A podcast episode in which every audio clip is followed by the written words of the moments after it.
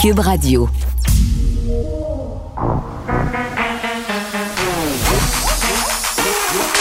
Elle a une opinion sur tous les sujets. Pour elle, toutes les questions peuvent être posées. Geneviève Peterson. Cube, Radio. Salut tout le monde, bienvenue à l'émission. Et là, arrêtez tout, arrêtez tout. Si vous êtes en train de manger, déposez votre fourchette, puis arrêtez de mâchouiller pour pas vous étouffer avec votre bouchée, parce que nouvelle euh, qui vient de tomber le gardien de but du Canadien, Carey Price, qui se présentera finalement euh, lundi. Là, c'est encore préliminaire. Là, euh, Dominique Ducharme a précisé ça durant son point de presse euh, tantôt. Donc, grosse affaire, grosse histoire. il revient, Carey Price. Est-ce que ça va mettre fin à la malédiction. les Canadiens. Euh, je sais pas s'il revient au jeu tout de suite, par exemple. On me dit que non. Vous voyez mes grandes connaissances euh, en hockey, mais revient dans l'entourage du Canadien. Fait qu'est-ce qu'il va faire? Est-ce qu'il va murmurer? À l'oreille des joueurs? Est-ce qu'il va leur faire des petits speeches de motivation? Parce que là, euh, ça va vraiment pas bien. Trêve de plaisanterie. Euh, autre nouvelle qu'on va surveiller aujourd'hui, là, euh, le fils du propriétaire de la boulangerie Fairmont Bagel, vous savez, là, là où ça fait la file, quand même un commerce emblématique de Montréal où on peut aller acheter des bagels. il y a eu deux corps qui ont été trouvés sur le plateau Mont-Royal et parmi ceux-ci, le fils de cet homme-là, retrouvé sans vie, là, un homme, une femme. Il y a des traces de violence sur les deux corps. Euh, c'est ce que je comprends. Bon, euh, évidemment, là, c'est une nouvelle qui est en développement. On connaît pas on connaît pas les circonstances de ces deux décès-là. Est-ce que c'est un meurtre suivi d'un suicide? Est-ce que c'est un double meurtre? Toutes les hypothèses en ce moment sont envisagées par les enquêteurs. Donc, on va surveiller ça. Autre chose aussi qu'on va aborder aujourd'hui. Ça fait longtemps qu'on suit ce dossier-là là, ensemble, le, côté euh, liberté académique, le, dossier de la liberté académique, notamment ce qui s'est passé à l'Université d'Ottawa euh, avec le fameux N-word. Ça s'est passé aussi à Montréal dans différents établissements. On en a parlé à l'émission, j'en parle aussi dans le documentaire Le Tribunal populaire. Vraiment, les, avis sont partagés sur cette affaire-là, sur la liberté académique. Les gens crient euh, censure, euh, disent les profs ont peur, les profs ne savent plus trop sur quel pied danser. Question des facultés aussi, est-ce que les professeurs sont laissés à eux-mêmes? Puis je vous invite à aller lire euh, chronique d'Isabelle Haché aujourd'hui parce que, bon, elle réagit justement à, ce rapport euh, déposé hier par l'ex-juge Bastarache. Euh, euh lieutenant Duval, Verouchka, lieutenant Duval, réagit. Madame Haché semble lui avoir parlé, puis ce que je comprends, elle, elle n'en revient pas d'avoir autant peu de soutien de, sa faculté. Entre les branches, là, on a su qu'elle avait comme à peu près jamais été rencontrée. Là, on a pris des décisions comme ça. Euh, donc, vraiment, là, c'est de dire qu'est-ce qui va se passer avec la liberté académique? Et je vais parler avec Martine Delvaux parce que je trouve qu'elle a une position intéressante sur ce sujet-là, c'est-à-dire parce que Martine, elle n'est pas de l'école où elle se dit euh, on peut plus rien dire, c'est épouvantable, c'est la censure, c'est l'inquisition, on va mettre des livres à l'index. Non, non, elle, ce qu'elle dit, et je suis assez d'accord, là, il faut le dire, elle dit moi, moi, je m'empêche pas d'enseigner rien, je m'empêche pas de dire rien, c'est juste que maintenant, il y a des sensibilités, euh, donc peut-être que j'approche les affaires autrement. Est-ce que c'est ça la position qu'on devrait adopter? Parce que je vous le rappelle, euh, Daniel Mécan, la ministre de l'Enseignement supérieur, euh, elle l'a bien dit, le gouvernement va prendre des décisions par rapport à la liberté académique et, je pense que la majorité des profs sont farouchement opposés à ça, que le gouvernement s'ingère euh, dans les affaires scolaires. Puis on l'a vu, là, c'est pas juste par rapport à la liberté académique. Là, Jean-François Roberge qui s'est prononcé sur des costumes, sur des thèmes de thématiques d'Halloween, François Legault aussi. Est-ce que c'est vraiment le rôle du gouvernement d'aller là? Moi, je me pose la question. Évidemment, il sera un peu question de COVID-19. Là, ça se passe très mal en Europe. On a une ressurgescence euh, des cas. Euh, puis on se demande aussi euh, si ça va se rendre jusque chez nous. On est quand même au-dessus des 500 cas depuis deux, trois jours. on a commencé à se déconfiner. On nous a annoncé des allègements des mesures. Est-ce qu'on va avoir une importante montée des cas? Ici, euh, bon, d'ici à Noël, là, je pense que poser la question, c'est peut-être un peu répondre. J'espère que non. Là, on va en parler avec un virologue, mais aussi de la fameuse pilule de Pfizer. Là. Cette pilule-là, euh, qui fait qu'on a 89 chances, 89% fois moins de chances hein, de se retrouver avec des complications liées à la COVID si on l'ingère. Moi, je veux savoir comment ça marche, cette petite pilule-là, parce que c'est comme la pilule miracle. Puis parce que c'est vendredi, puis que j'aime bien ces sujets-là, on va parler de l'Opus DI avec Alain Pronkin, que vous connaissez bien, qui est spécialiste des nouvelles religieuses. Il y a un reportage d'enquête, mais je vais en profiter aussi pour le questionner parce qu'il s'est passé quand même quelque chose d'assez majeur du côté de l'Europe. L'Église qui a reconnu euh, la, qualité systémique euh, dans les agressions sexuelles par les évêques français. Donc, ils avouent qu'il y a une responsabilité institutionnelle. Puis c'est vraiment quand même euh, un, grand pas en avant. à mon sens, est-ce qu'on pourrait voir ça ici aussi chez nous? Ben, en tout cas, moi, je l'espère. Je pense que c'est ce qui a fait sursauter le procureur de la Couronne. Nicole Gibault. J'en ai un ras-le-bol de ces gens-là. À mon sens, c'est de l'intimidation. Geneviève Peterson. C'est ça. si sauve en marchette, on aura le temps de le rattraper. La rencontre. Oui, mais toi, comme juge, est-ce que c'est le juge qui décide ça? Comment ça marche? Oui, oui, oui, oui, oui, oui, oui. C'est le juge. La rencontre Gibault-Peterson. Salut, Nicole. Bonjour Geneviève. Bon, on le sait, c'est la folie immobilière. Les gens sont prêts à tout pour mettre la main sur des propriétés et il y en a vraiment qui passent la ligne, qui la traversent et qui font des affaires absolument épouvantables, inacceptables. C'est euh, le cas dans cette histoire-ci. Il y a une personne âgée qui a été séquestrée, séquestrée et forcée de vendre sa maison. Là, ça se passe dans le coin de Laval. C'est épouvantable quand on lit le témoignage de cet homme-là là, dans le journal de Montréal. Il pensait mourir, euh, Marcel Aymon, le 20 octobre dernier. Il s'est dit, ma vie est en danger. Deux personnes qui sont venues cogner à la porte de son appartement. Euh, et là, il y en a un des deux qui s'est présenté comme consultant immobilier et l'autre bloquait l'entrée. Et là, on lui demandait à M. Aymon de signer un contrat d'offre d'achat d'une maison, une maison dont il avait récemment hérité. Et là, la valeur de cette demeure-là était de 465 000 était évaluée à ce montant-là. Et on lui demandait de la laisser aller pour 65 000 Nicole. C'est inconcevable. Qu'est-ce qu'on va pas inventer comme crime odieux? Euh, je veux dire, c'est pas quelque chose, heureusement, qu'on voit souvent, euh, de rentrer dans une personne, en fait, euh, de cette façon-là. Mais c'est de l'extorsion, là, dans ben, une certaine mesure. L'extorsion, séquestration, euh, on les nomme, là, je veux dire, euh, je sais qu'il va faire face à des accusations sérieuses, des mm. accusations de séquestration. Marc-André Robitaille. Oui. C'est ça, des accusations de séquestration, voie de fait, André par, entrée par effraction, parce que c'est sûr que euh, euh, cette façon d'entrer dans un mm. immeuble en se présentant puis en poussant puis en, euh, bon ça peut ça, ça, peut nettement être une entrée par effraction dans, dans, dans la fine pointe du détail du code criminel. Maintenant, euh, ben oui, euh, et, et, essayer ou tenter de faire euh, accepter une offre d'achat, alors que premièrement, ben, il y a eu probablement d'autres accusations qui vont venir parce que je, ce que je sache, c'est un faux agent d'immeuble, donc il a personnifié une personne en, en plus. Mais c'est fou, là, ça veut dire qu'il a fait des recherches, cette personne-là, qui a spoté euh, ce monsieur-là, qui s'est pointé là. Et, c'est quand même assez préoccupant là, de se dire ça. que je dis que, que c'est quoi qu'ils vont inventer, là? C'est des, milieu criminel, un milieu criminel qui s'en prend à des personnes.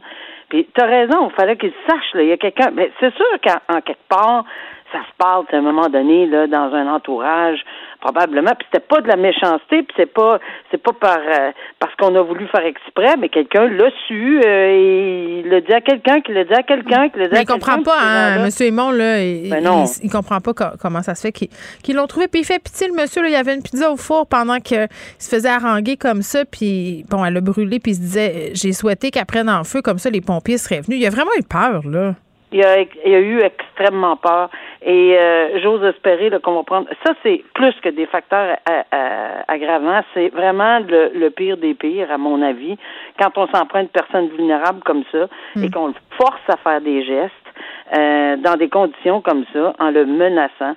Alors euh, attention, il faut, faut, faut vraiment. Là, là, on est rendu peut-être à un point là où on, on trouve ce genre de crime là, puis euh, en tout cas, mais il fallait vraiment qu'il sache. Là. Il savait à qui il faisait affaire pour savoir qu'il avait hérité. Il faut tellement se méfier là, dans le monde de l'immobilier en ce moment. Il se passe toutes sortes de choses parce que justement la demande est très très forte. Euh, les offres euh, peut-être sont rares, les prix les explosent. bons agents immobiliers, ben ils en souffrent probablement. C'est non, non, c'est épouvantable. Ben oui. C'est pas le cas pour tout le monde de toute évidence, mais c'est sûr que quand il y en a un, quand, il y a un cas comme ça, ben là, il va y avoir de la méfiance mm. euh, incroyable. Ben, quand il y a un, phénomène de pénurie comme on connaît en ce moment, là, il y a des il y a des crimes comme ça euh, qui se fomentent. Euh, c'est terrible de se dire ça, mais il y a des gens qui saisissent l'occasion pour essayer de rentrer dans une faille du système, puis ça donne lieu à des histoires comme celle-ci où on s'est attaqué à une personne âgée, une personne vulnérable prostitution juvénile, euh, Nicole, des adolescentes qui ont témoigné après avoir été sous l'emprise d'un proxénète. Et, histoire particulière, il était sous l'emprise d'un proxénète, mais aussi de sa conjointe. Et, vraiment, c'est ça qui est particulier parce que euh, ces adolescentes-là, euh, ce qu'elles ont dit, c'est bon, ben, évidemment, là, après coup, puis c'est dommage de les entendre dire ça. Elles ont honte d'être tombées là-dedans.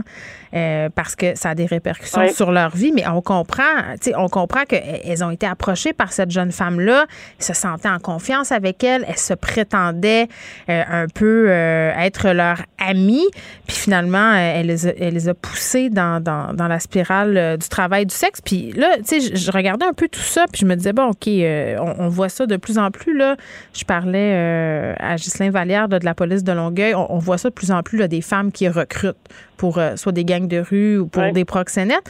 Euh, puis c'est spécifique, cette femme-là, Nicole, elle, était sous le joug quand même de ce proxénète-là. Je sais, en tout cas, je sais pas si ça, si ça rend moins grave les crimes commis, mais je, je suis pas certaine. Ou si elle plaide ça aussi, là, parce qu'il y en a qui se sont présentés comme des victimes. Là, Carla Molka, bon, c'est pas du tout le même genre de cas, mais on sait que c'est une défense quand même qui est facile, entre guillemets. Ben, c'est-à-dire que, regarde, c'est sûr que Euh, c'est une façon de l'expliquer. Mais elle fait preuve de remords, en tout cas. C'est ce, qu'elle dit. Ben, je moi, je, la croix. C'est toujours des remords euh, lorsque ça arrive. Ben oui. des remords de crocodile? ben oui, des remords quand on se fait prendre. Des, des C'est sûr qu'on a des. Qui, qui aurait pas? J'ai rarement vu quelqu'un. Ben c'est déjà arrivé là, les purs et durs là, mais qui euh, qui, qui, disent moi je suis très fière. Puis je, je surtout quand on, on, on on plaide d'une sentence, c'est très, très rare que quelqu'un va aller nous dire non, moi je regrette rien, je veux rien, tu sais. Ben, alors, c'est sûr que je m'attends à avoir un discours de remords, euh, puis je pense qu'il n'y a pas personne mm. qui, qui comprend le contraire. Mais ça, c'est, c'est, ça, ça m'a fait tellement revivre quelque chose que, puis ça fait un bout de temps quand même, mais euh, une, justement, puis c'était une femme euh, qui, qui était au contrôle de tout ceci. C'est un des gros, gros dossiers de proxénétisme qu'il y a eu dans notre région. Mm. Et, et vraiment, cette femme-là, elle était en contrôle et c'est sûr que les jeunes filles euh, tu sais, on parle de vulnérabilité des personnes âgées, mais on parle aussi des de la vulnérabilité des jeunes adolescentes qui ont un peu une figure de d'amis, de sœurs, de mères, de, ben, prenons-le comme on veut là. Et euh, non, mais c'est absolument terrible. C'est vraiment des réseaux équipés, organisés. Euh, la terreur règne souvent. Euh, et puis, ce que je trouve désolant, puis euh, de, lire, c'est, je suis consciente de, tu sais, qu'elle est consciente, là, puis elle s'en, fait pour ça, puis la, la victime, elle a dit qu'elle elle avait honte de tomber dans ce piège. Non, euh, je comprends ce qu'elle veut dire, là. Parce que oui, on l'a attiré avec de l'argent facile. On sait que c'est ça, là. On sait que c'est exactement ça avec quoi on attire les jeunes adolescentes parce que c'est facile et rapide. C'est pas si facile que ça, par exemple, quand on y pense, là, puis quand on voit euh, les conséquences de tout ça. Mais tu sais, faut pas non plus à outrance que ces victimes-là euh, se blâment euh, faut, faut vraiment qu'ils comprennent qu'il y, y, y, a un réseau là. Euh, sont, sont vraiment équipés puis organisés là, pour ces, ces proxénètes. Hmm. Puis quand on parle de griffes de proxénètes, c'est exactement ça. Alors non, c'est pas facile de se sortir de ce milieu-là. Puis par la suite, ben, on leur fait miroiter une, une vie extraordinaire, hmm. beaucoup beaucoup de sous, rapidement. Euh, tu sais, tout est facile, mais ça tombe là hmm. euh, assez facilement. Fait que non, c'est très euh, désolant. Je sais que lui a eu la plus grosse sentence, ce monsieur Luis euh, Fernando Camacho euh, Vera a eu, à ce que je comprends, la plus grosse sentence en matière de proxénétisme, une quinzaine d'années de pénitencier. Ça lui a valu ça. Euh, et je pense que c'était c'était une bonne décision à prendre. Maintenant, ici, est-ce qu'on va aller de l'avant avec euh, moi je suis je pense Pour qu'on cette va femme-là. sévir. Oui, oui. Non, moi je pense qu'on va sévir pour cette femme-là. euh, parce que euh, ça se peut pas qu'on prenne juste la toute fin de l'histoire. Je m'excuse, j'ai des remords, donc donnez-moi pas trop, trop, trop de prison. Il faut, faut vraiment que le message soit Mm. envoyé également. Histoire très touchante euh, qui se passe euh, du côté du Saguenay. Puis ça me touche, Nicole, parce que je le connais personnellement, euh, l'homme d'affaires Luc Boivin, lié évidemment aux fromageries Boivin. C'est un personnage très connu dans la région. Moi, j'étais, amie quand j'étais jeune avec quelqu'un dans sa famille qui allait à mon école. Donc, tu sais, je les ai connus, la famille Boivin, je les ai vus. Puis c'est des gens qui sont tellement impliqués dans leur entreprise, puis ils sont proches de leurs employés. Puis c'est fou, le Luc Boivin qui a livré un témoignage devant la Chambre criminelle de la Cour du Québec pour un de ses employés qui avait vraiment des gros problèmes de drogue. Là. Puis, tu sais, il explique, là, on est en pénurie de main-d'œuvre, on a plein de gens. Puis souvent, les gens qui travaillent à l'usine, des fois, ils ont des problèmes de consommation, on ne peut pas les garder par- parce qu'on n'a personne. Mais, mais l'affaire avec ce- ce- cet homme-là, ce jeune homme-là, c'est qu'il a fait un virage à 180 degrés. Xandre Bello, là, qui est devenu, pour ainsi dire, un employé modèle. Mais quand même, avant ça, il a eu le temps euh, de faire euh, des affaires euh, comme des invasions de domicile. Donc, je ne vais pas minimiser, c'est très, très grave. Mais quand même, d'avoir quelqu'un comme Luc Boivin qui vient témoigner, qui semble vouloir le prendre en charge, euh, quel effet ça va avoir sur le juge, Nicole, qui va avoir à juger là, des actes d'Alexandre Bello? Si c'était un témoin qui était de dernière minute que j'appelle, si c'était un témoin qu'on, tu sais, ça fait une semaine qu'un individu travaille pour lui ou à peine. Non, ça fait des Euh, années. et- et c'est ça. Alors, euh, tout, de- évidemment, là, dans un contexte comme on vient de décrire, c'est quelqu'un qui, ça, ça fait longtemps, il l'a entrepris, il l'a accepté, il connaissait son passé. il a a laissé même un, un congé pour qu'il puisse euh, aller en Il a désintoxication. laissé un congé. Il a même travaillé sous sa direction. C'est un peu drôle. oui, là, parce qu'il n'y avait pas de main-d'œuvre. Il a travaillé dans l'usine. Il oui. a travaillé dans l'usine et c'est c'est c'est l'accusé qui le dirigeait en plus. Il a donc vu les deux côtés de cette personne-là, le pire des pires. Oui. Et, le, et, et, et là, cette évolution, elle est nettement importante pour le tribunal et ça, je peux le, euh, en témoigner moi-même pa- parce que oui, Oui. j'ai entendu ce genre de, de, témoignage. Mais comme je dis, le pas du, du ce que j'ai appelé entre guillemets, pardonnez mon anglais, un fly by night, là, tu sais, là, que- quelqu'un qui passe trop rapide, là, puis qui dit oh oui, il vient travailler chez nous, il a fait une semaine, là, il est bon, il est bon, il est bon, là, pas le perdre, là. C'est pas de même que ça fonctionne. Ici, on a démontré que c'est un individu qui s'était pris en main. On a démontré que la réhabilitation est une possibilité. Il n'y a pas de, 100, de 0% risque. Là. Jamais, il n'y en a jamais de 0% risque. Peu importe. Il l'a dit même Ben- au juge. Il dit Je pense pas que je vais récidiver. Il dit Mettons 2 sur 10. Ben, là, pourquoi il n'a pas dit drôle. 1 Tu sais, Je trouvais ça bizarre. Mais mais mais mais l'honnêteté aussi dans le témoignage euh, euh, euh, puis tu sais remettre les pendules à l'heure ça là c'est d'une importance capitale parce qu'on n'est pas là pour en oui pour en mettre là pour expliquer les circonstances qui peuvent atténuer un- un- une sentence parce que tu le dis là c'est extrêmement grave les accusations Oui, il a fait de l'invasion de peut domicile. là. eh non, mais des fois, ça peut choquer si on en arrive à une sentence qu'on va euh, médiatiser par la suite. On va dire, mais il faut évidemment connaître. C'est pour ça que c'est important de connaître l'ensemble des faits et les facteurs aggravants. Il y en a. C'est clair qu'il y en a. Juste le crime est très très sérieux. Mais il y a beaucoup de on a, a- ce monsieur a fait beaucoup euh, de pistes là, pour s'en sortir et c'est nettement ce que le tribunal va prendre en considération. Évidemment, ça prend une réflexion parce que le juge est là pour balancer. On est là pour un petit peu balancer la sécurité du public, comment encadrer tout ça, puis de voir la saine administration de la justice dans une telle décision, puis de penser à tout ça. Euh, ça prend un petit peu de recul, puis d'où le fait qu'on ne prononce pas la sentence sur le banc, d'habitude, à moins d'une recommandation commune. Ici, ça n'est pas une. Euh, la couronne demande 18 à 24 mois de détention et c'est pas du tout ce que la défense demande, une, une sentence discontinue. Et c'est là, là qu'il y a quand même une marge, là. parce qu'après 90 jours, personne ne peut avoir une sentence discontinue, ça n'existe pas au code criminel. Alors, s'il donne euh, six mois, c'est- pas possible. Puis, à mon avis, euh, il va avoir une réflexion à faire là-dessus, puis il est bien, bien articulé son affaire, mais je suis convaincue Ouais. qu'il a tous les points, là, parce que vraiment, le, le, le, le témoignage euh, de ce monsieur était très important dans les Le juge Michel Boudreau va rendre sa sentence aux Oui. début janvier, 11 janvier. Merci, Nicole. À lundi. À lundi, au Bon revoir. week-end. Joignez-vous à la discussion. Appelez ou textez le 187 Cube Radio 1877 827 2346. Hello. Plusieurs sujets dont je voulais discuter avec Benoît Barbeau, aujourd'hui virologue, prof au département des sciences biologiques de l'UQAM. Salut Benoît. Bonjour. Bon, on va commencer par se parler de ce qui se passe euh, du côté euh, de l'enquête publique du coroner qui se penche sur les décès qui sont survenus en CHSLD pendant la première vague. C'est quand même assez euh, préoccupant. Là, des experts qui se prononcent, notamment Geneviève Marchand, qui est microbiologiste, chercheur, qui a témoigné, déplorant là, que la transmission par inhalation de la COVID a été reconnue par plein d'autorités, plein de scientifiques, plein d'instances, mais que l'INSPQ n'en tient toujours pas compte dans certains de ses avis. Euh, on, vous en êtes où, vous, par rapport à, son avis? parce qu'elle n'est pas, pas, la seule à dire ça, Mme Marchand? En fait, je crois qu'elle a défendu depuis fort longtemps justement le fait qu'on devrait euh, être plus large dans notre compréhension dans la transmission du mm. virus. Rappelez-vous qu'au début, on parlait justement des gouttelettes, mais que les aérosols jouent un rôle. Ça, c'était quand même une, bataille, je crois, qui a été livrée par Geneviève Marchand et bien d'autres. Mm.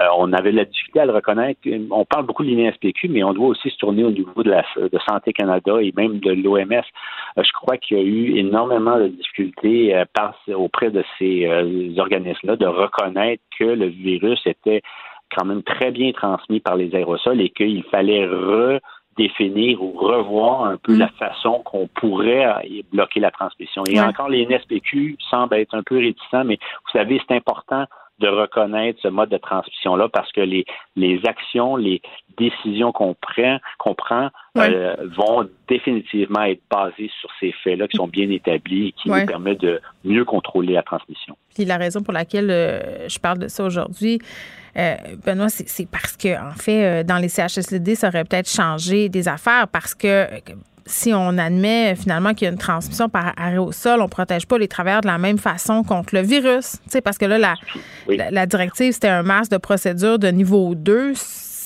c'était pas le N95 non plus là, à cette époque-là qu'on préconisait justement à cause de ça. Donc, c'est con, mais ça a eu un impact sur les morts sans aucun, sans, aucun doute. Il faut quand même comprendre qu'au début de la pandémie, c'était pas juste au Québec qu'on questionnait l'utilisation du masque. Donc, c'était vraiment mondial. On n'avait pas des données probantes, mais on en a eu euh, assez rapidement. Puis de toute façon, c'est un virus respiratoire qui est transmis. Les aérosols sont des composantes importantes dans cette transmission. Alors, je crois vraiment il y a eu une réflexion qui, qui a été faite, qui a été lente euh, qui a fait en sorte qu'en effet les les, euh, les actions n'ont pas été euh, plutôt ont été tardées avant de, ont tardé avant d'être prises. Maintenant, l'autre chose qui n'a pas aidé dans les CHSLD, c'est le fait que les employés aussi euh, travailler dans différents CHSLD. Je pense qu'au niveau de la gestion, on a eu beaucoup de difficultés, mais néanmoins, je crois que d'arriver avec le bon équipement de protection individuelle, les EPI, finalement, aurait été extrêmement bénéfique et puis aurait fait en sorte qu'on aurait eu beaucoup moins de co-infections et de, mm. de, de, décès. Ça, c'est évidemment, je crois, un constat qui ne peut, contre lequel on ne peut aller contre. Euh, Monsieur Barbeau, je veux absolument qu'on se parle de la pilule anti-COVID. C'est comme, je pèse mes mots, mais on dirait que moi, je lis ce qui entoure ce, médicament-là, puis je vois l'espoir, c'est un peu notre plage de salut. Puis je pense que c'est la vie de bien des gens, là, mais on, va essayer de se calmer un petit peu, là, parce que là, bon, Pfizer qui a annoncé des résultats très positifs, ce sont de premiers résultats là aussi, il faut le dire. Mais, mais quand même, chez les adultes là, qui ont un risque de développer une forme grave, euh, ça fait euh, euh, baisser là, de 89% le risque d'hospitalisation, de décès. Un, comment il marche ce comprimé-là? Bon, alors c'est un comprimé qui évidemment contient ce qu'on appelle des des molécules, des composés qui vont bloquer une enzyme essentielle au virus pour reproduire son matériel génétique. En d'autres mots, quand le virus doit, se infecte une cellule, il veut se reproduire pour infecter d'autres cellules chez une personne infectée, mm-hmm. mais il a besoin de, de, reproduire ou faire des copies de chaque composante, dont son matériel génétique.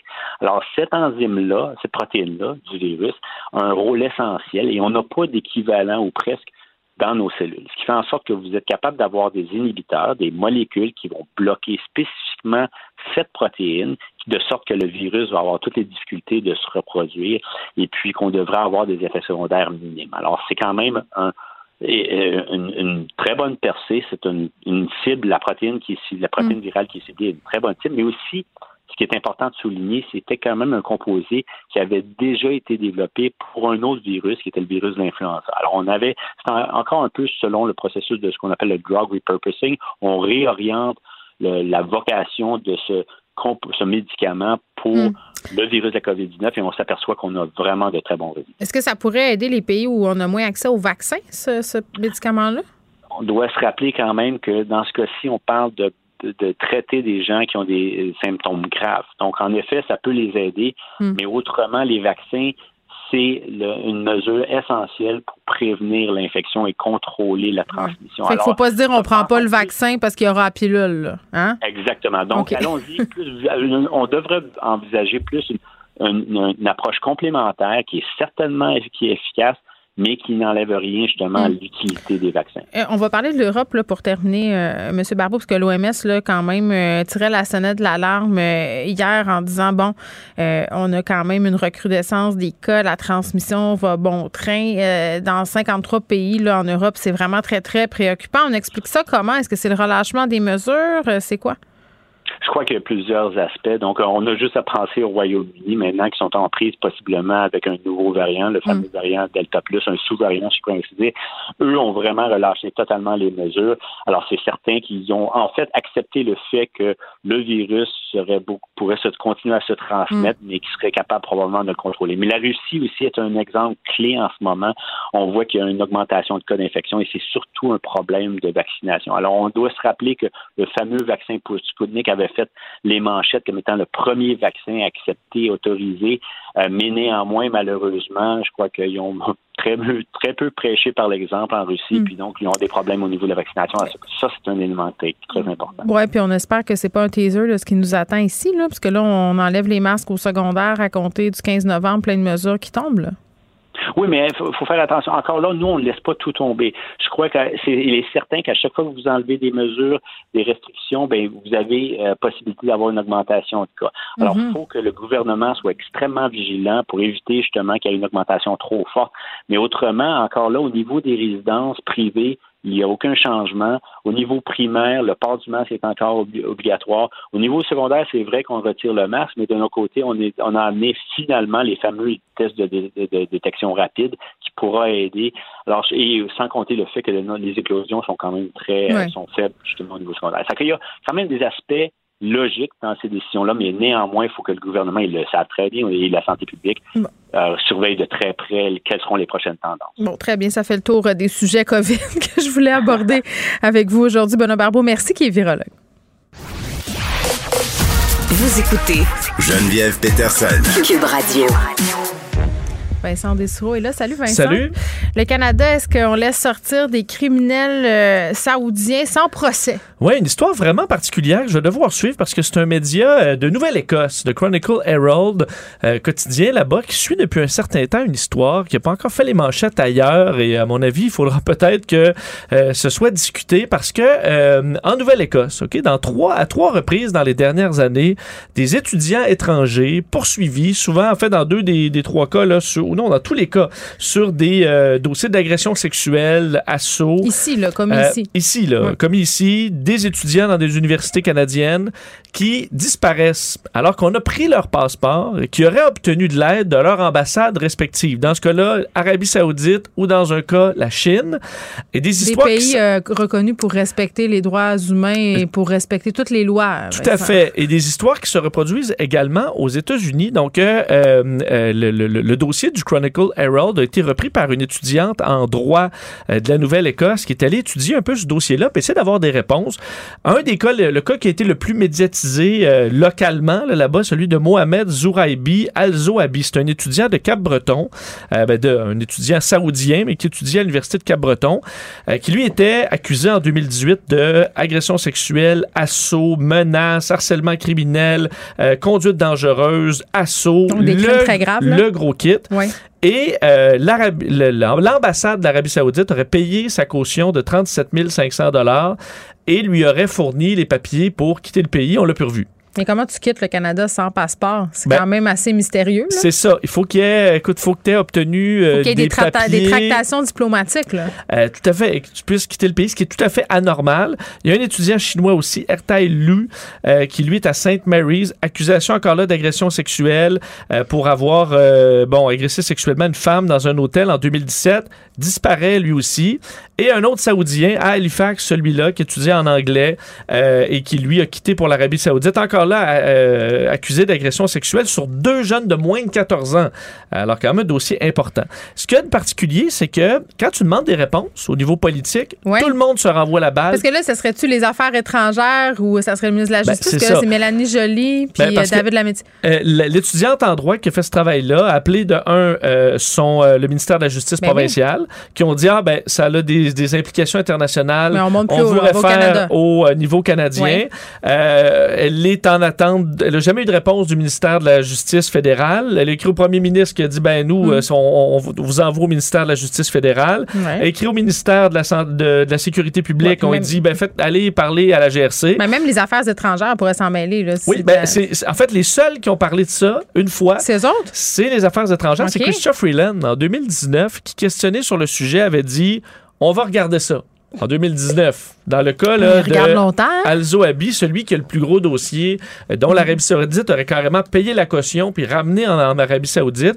Alors Christophe Freeland a dit ben on va regarder ça. Le problème, c'est que euh, le, le- le- le journal, le journal est allé faire une demande d'accès à l'information sur ce dossier-là. Et ce qu'on a obtenu, c'est des, des mémos internes qui montrent qu'il n'y a aucun intérêt d'aller creuser ce dossier-là. On dit bon, on n'a pas de preuves, euh, Ok. c'est politique, on veut pas rentrer là-dedans. Hmm. Alors aucun intérêt. Ah, Alors c'est cool, c'est cool ça, Vincent. Euh, moi, je viens faire des études au Canada. Ah ouais, j'agresse des madames. Poum, poum, poum, poum. Je retourne chez nous. Pip, pap, pop, bye, bye. Imagine la- les victimes. là. Il y a des victimes dans ça. Ben, T'imagines a- ben oui. Hmm. tu, tu portes plainte, il y a enquête, ils sont accusés aux criminels et disparaissent. Rebâtir la confiance, ça s'appelait le rapport. hein, et quand pense. tu cognes à la porte du gouvernement pour dire à peu, là, ils sont où? Pourquoi vous faites pas appel à Interpol? Il peut avoir ça un mandat. Ouais. d'arrêt international. Il y a du pétrole en pas Arabie. fait. Il faut pas être en chicane. Et le problème euh, s'est multiplié aussi aux États-Unis parce qu'ils arrivent à la, même chose, entre autres en Oregon. Mm. Euh, le, des Oregonians, donc médias locaux, eux ont cinq dossiers en ce moment tout à fait similaires. Cinq hommes,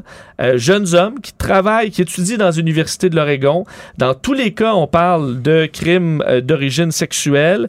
Euh, dans quatre des cas, le gouvernement saoudien a vraiment euh, payé des sommes pour sortir les gens de prison. Ils ont ensuite disparu et ils avaient tous le même avocat. Donc, un avocat C'est euh, similaire. Et le FBI euh, a fait enquête là-dedans et dit oui, tout porte à croire qu'il y a eu, euh, bon, des- des- un pays étranger qui est allé, bon, se mettre le nez là-dedans. mais c'est cool ça, Vincent. Sais, quand on va arrêter d'être dépendant de l'industrie du pétrole, on va peut-être pouvoir mettre nos culottes puis dire à l'Arabie Saoudite que, que ça marche pas. Mais avec la Chine, ça va être plus tough, par exemple, parce qu'on a bien des bébelles. Hein? Fait que, Absolument. écoute, euh, Par contre, aux États-Unis, au niveau politique, il y a des choses qui se font. Il y a de la pression sur Joe Biden pour aller de l'avant. Il y a en Oregon, on est en train Ouais. de passer une loi où on va être obligé de publier ces cas-là de Saoudiens qui disparaissent pour fuir la justice. Donc, il y a un peu de choses qui se fait, mais au Canada, il n'y a rien. euh, jusqu'à maintenant, selon Ben, ce qu'on peut super. comprendre. Et il y a des cas en Nouvelle-Écosse. Est-ce qu'il y en a chez nous, puis ils n'ont pas fait les, les manchettes? Est-ce qu'il y en a dans d'autres provinces? Euh, mais en tout cas, normalement, quand il y y en a un, il y en a d'autres. Ben, c'est ça. Et c'est très, très. Ça montre à quel point certains pays se pensent, enfin, pensent qu'ils peuvent agir en toute impunité et peuvent. Et ils ont raison. Puis tu penses-tu pas que ces étudiants-là qui viennent, ils savent pas que c'est ça qui se passe? Ben, ils se sentent Hein? visiblement protégés. Se C'est des sentent- étudiants qui sont euh, d'ailleurs financés par euh, euh, le, le- le- gouvernement, entre super. autres, et qui s'en vont se les servir euh, chez nous euh, dans, toutes les, dans tous les sens du terme. Et repartent. Sous une note beaucoup plus légère. Oui, parce que c'est vendredi. euh, Oui. C'est vendredi, Geneviève. Faut finir avec un peu de. Oui, les madames, euh, oui, les, les madames, puis ça, ça c'est un truc. Bon, moi, je suis membre de beaucoup de groupes de parents, là. Euh, Oui. puis, tu sais, à un moment donné, c'était tout le temps la, la tergiversation, je débarque-tu, je reste-tu là, mais c'est quand même assez divertissant. Puis il y a des chicanes, mais je vraiment, les filles se plaignent beaucoup d'une affaire, euh, c'est-à-dire, ils disent tout le temps des choses comme, moi, j'ai deux enfants, mais mon conjoint, c'est mon troisième enfant. Puis moi, je suis tout le temps comme, pourquoi tu restes avec? Pourquoi t'as- tu joues à mère avec ton enfant? C'est vrai qu'il me gosse plus que Mon ça. troisième enfant, c'est Ouais. son mari. Ouais, là. mais tu sais, ils se Hmm. plaignent tous de ça. Ah, mais là, son pire des enfants. Je dirais, mais pourquoi vous êtes avec eux autres? Crissez est là. Euh, Hein? Oui, c'est plus compliqué que ça, Geneviève. Tu le sais, ils ont des bonnes qualités aussi. Puis, euh, Ah, ils jouent à PlayStation, ils sont bons? Ouais, peut-être un peu, là. Mais semble que jouer Oui. à la mer, Geneviève, c'est- oui, c'est un offre. C'est pas bon pour la libido. Euh, dans euh, des chercheurs canadiens qui ont étudié, en fait, basés sur des études précédentes et aussi sur leur propre cas euh, de leur clientèle, leurs propres patients, donc des hommes, des femmes, des couples qui ont des problèmes de nature sexuelle et euh, voir qu'est-ce qui influence cette baisse de libido qui Mm. arrive dans beaucoup de couples. Ramasser des vieux fonds de bobettes puis des, des, des bossales, Ben- puis euh, devoir tout le temps mansplainer. Womansplainer les tâches à faire, là. Il- T'as-tu déjà fait Gabriel Caron, là, qui chronique Ouais. ici, là, a fait le test du papier? OK, elle laisse un papier, là, c'est sur Instagram, là, ça, Ah oui. ça fait des mois Ben- qu'il est là, là. Personne ne le ramasse. OK, t'as-tu le goût de faire des pubs à quelqu'un qui ramasse pas un papier? La réponse, c'est non. C'est non! Oui. C'est non. J'ai fait ça avec des, plus mes colocs au cégep. La compétition de qui, le- à quel point tu peux endurer la, la là, merde la là, poubelle avant déborde pendant six mois. Qu'est-ce que c'est-tu juste Il y en moi a qui qui vont se rendre au plafond. Là. Regarde ici, il y a un vieux masque là, à côté. Là. Oui. Personne ne le ramasse. Philippe Vincent Foisy ne le ramasse pas. Ça Richard ne le ramasse toi. pas. Benoît, je t'annonce tout de suite que ça sera pas moi. Vincent, ça va être Mario tantôt. Il n'y aura pas le choix. Je vais peut-être y aller tantôt juste pour. euh, Bon, ils ont donné un cas type. OK, le cas type Denise et euh, James. Je sais pas pourquoi ils ont donné le nom. Pourquoi il s'appelle Denis? C'est bien chiant. L'homme s'appelle James. Ah. Et la femme Denise. OK. Dan, Dan puis James. Denise, 42 ans. Oui. Il y a quand même pas beaucoup de Denise. De J'en 40 connais peu. Je pense c'est plus Den- Denise, peut-être En tout plus. cas. euh, Bon, Denise et James, euh, qui Mm. sont ensemble depuis longtemps, ils ont des jumeaux et euh, la femme a de la difficulté à avoir de la libido. Ok, Ben, ils ont eu dans, pourquoi, dans hein. leur scénario, euh, il y a plusieurs années, ils ont eu euh, des traitements de fertilité, ce qui a mis un peu le la sexualité Ben, davantage comme un outil de reproduction qu'autre chose. Ça peut, ça peut, ça peut euh, C'est à nuire. 2h42, Vincent, que je veux, tu comprends-tu? C'est là, c'est là qu'il faut qu'on fasse la chose. Bon, on dit Denise, par-dessus ça, se sent un peu frustrée d'avoir à faire davantage de tâches ménagères, euh, davantage euh, de tâches parentales. Euh, James, de son côté, sent que Denise garde le sexe en otage pour le faire Ben, chier? C'est-tu chien, ça, hein? Et a suggéré récemment, encore là, c'est un cas type, que Mm. Ça madame devait de gens que avoir. je connais. Ben, oui, c'est ça. Ils, ah, ils sont tombés dessus sur le cas type. Oui. Et le, le- le James, lui, pense que Denise devrait prendre du euh, Viagra pour femmes. J'ai une solution pour Denise. Veux-tu que je te la donne? Vas-y. Faut qu'elle passe la serpillière habillée en petites bobettes. Des petites bobettes sexy. Oui, mais le- la baisse de correct. libido, Tout va être correct. la baisse de libido, c'est pas sur James, c'est sur Denise. OK, je pensais qu'on s'en colle, de la libido des filles. Non. Denise, elle se sent pas. Euh, Elle elle, s- elle a elle pas était le goût. écœurée de torcher. Elle mais- pas le goût. OK, j'ai un truc pour James. Faut qu'il lave la toilette. Faut qu'il lave la toilette, faut qu'il se couche les enfants. Puis après ça, ça va se passer. Ben, t'es dessus parce que. Ben, je sais que je suis là. Bon. Si je parle de mon vécu, là, Vincent. Parce que dans ce cas type-là, on peut voir que l'homme pense que c'est biologique en disant ça te prend un médicament. Là. Ben Parce que oui, tu sais, ça te prend un Viagra pour femme, faut consulter, t'as pas de libido. Euh, et que généralement, dans un couple, et là, ils sont vraiment ils disent, hétéronormatifs, c'est le couple homme-femme. Euh, souvent, on va penser que madame, euh, c'est les hormones, que c'est physique. Non, c'est pas les hormones. malade. On a juste pas envie de coucher avec vous. Bon, c'est ça. Avec, avec vous, personnellement, vous. Là, on a le goût de coucher avec plein d'autres. Juste pas toi. Tandis que les chercheurs pointent deux, deux aspects plus importants. Le premier, les tâches ménagères. Ben On oui. dit madame fait les basses répétitives, sûr. ennuyeuses, Mm. euh, est dans le jus, pas le temps de penser à- au sexe du tout. Et le point numéro deux, ce qui semble être quand même important, le fait de jouer à la mère. Alors se sentir, euh, sentir qu'on est responsable de James qui Mm. fait rien, de lui Mm. amener de la- sa nourriture, de le. Quand de- il est malade, Ouais, petit. ben, il il faut une- le soigner. C'est ça, Il il peut pas, il sait pas comment prendre des Tylenol. Hein. faire l'infirmière. Ouais. en font même mention, effectivement, s'occuper quand Tu il est fatigué. J'ai il même pas besoin pas. de me parler de ton étude. Je vais te la faire, je vais te la dire, moi te le dire. Et que ça, ajouté à, la femme qui va sentir qu'il y a trop de, en fait, que, que trop d'attente au Mhm. niveau sexuel envers elle, ça se sent pas supporté, ben, Ben oui. Moi, deux tombe. solutions pour ça une femme de ménage puis une gardienne. Puis pas une gardienne euh, de mari, là.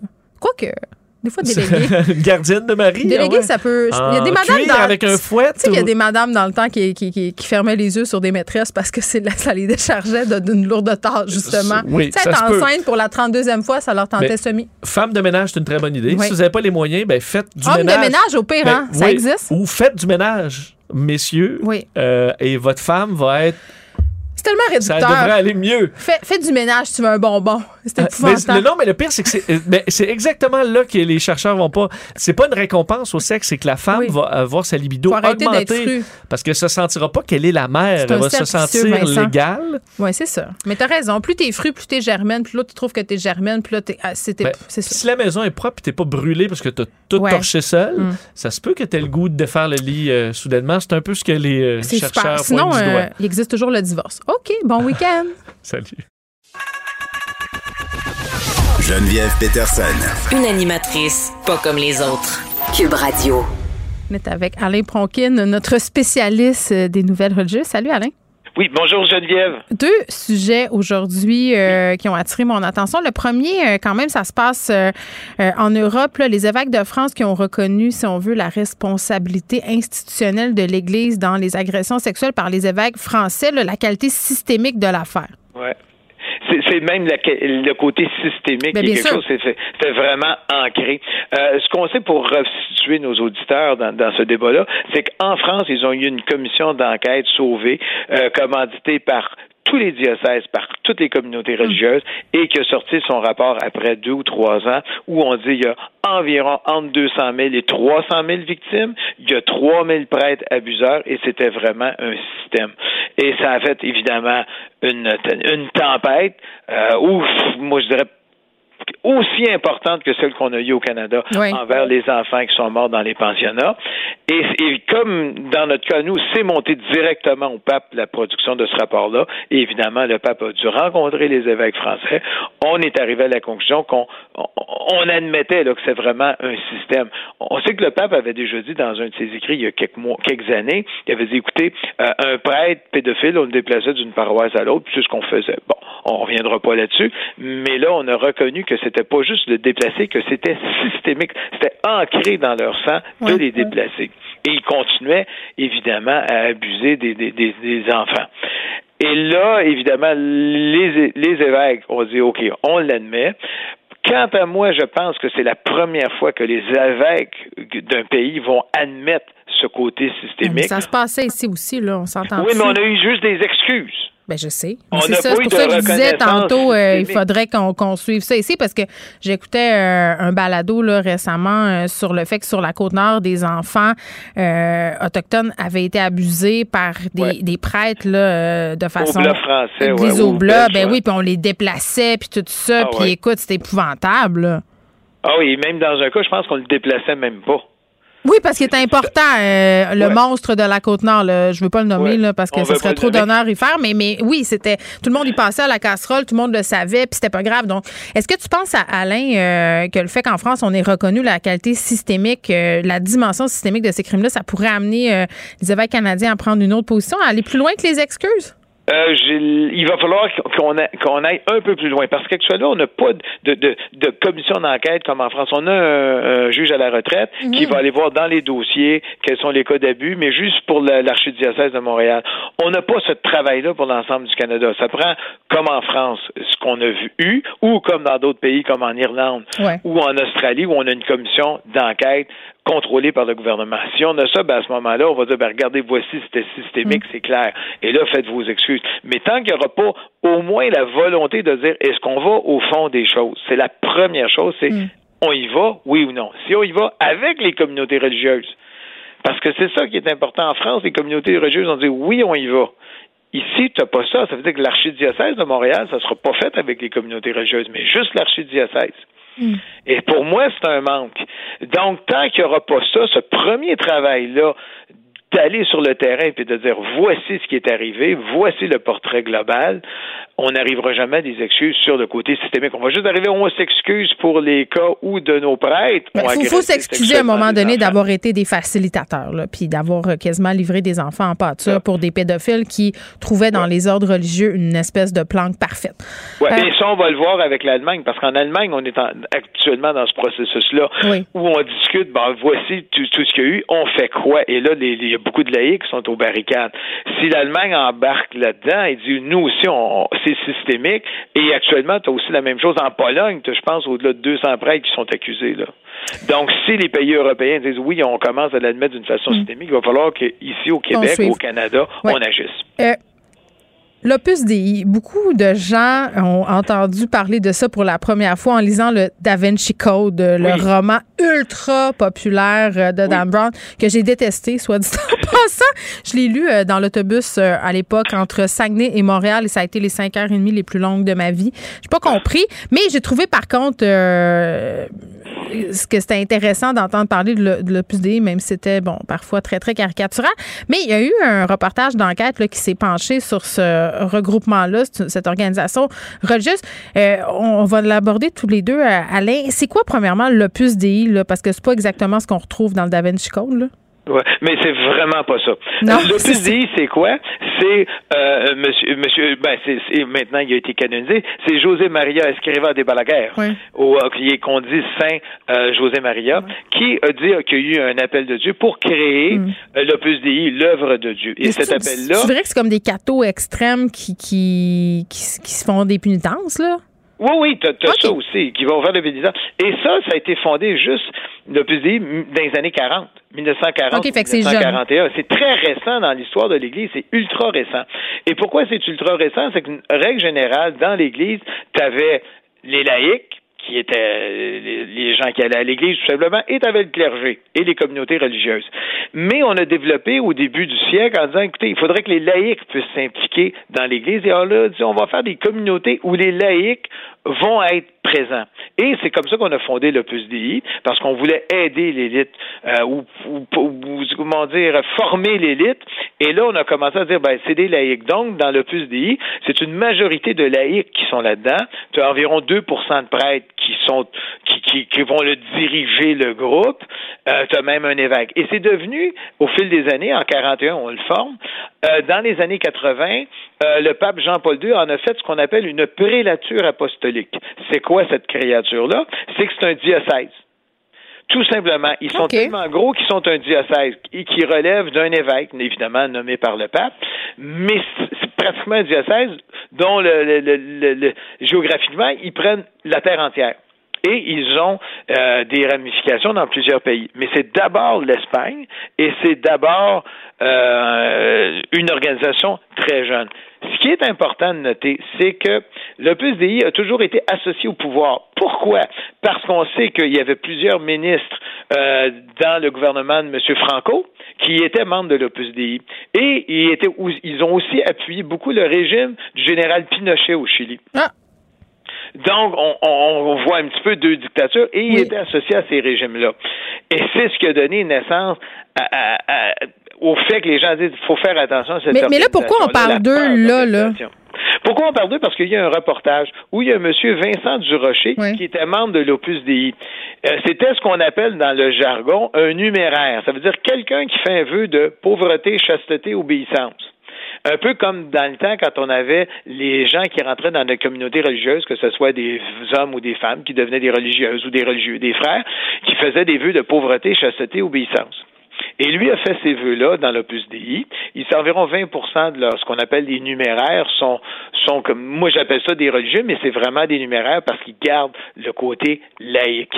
Et lui dit qu'il est resté là 30 ans, qu'on lui prenait tout son salaire et qu'il a été victime, en somme, d'abus euh, psychologique quand il était là. On l'a manipulé, on l'a exploité.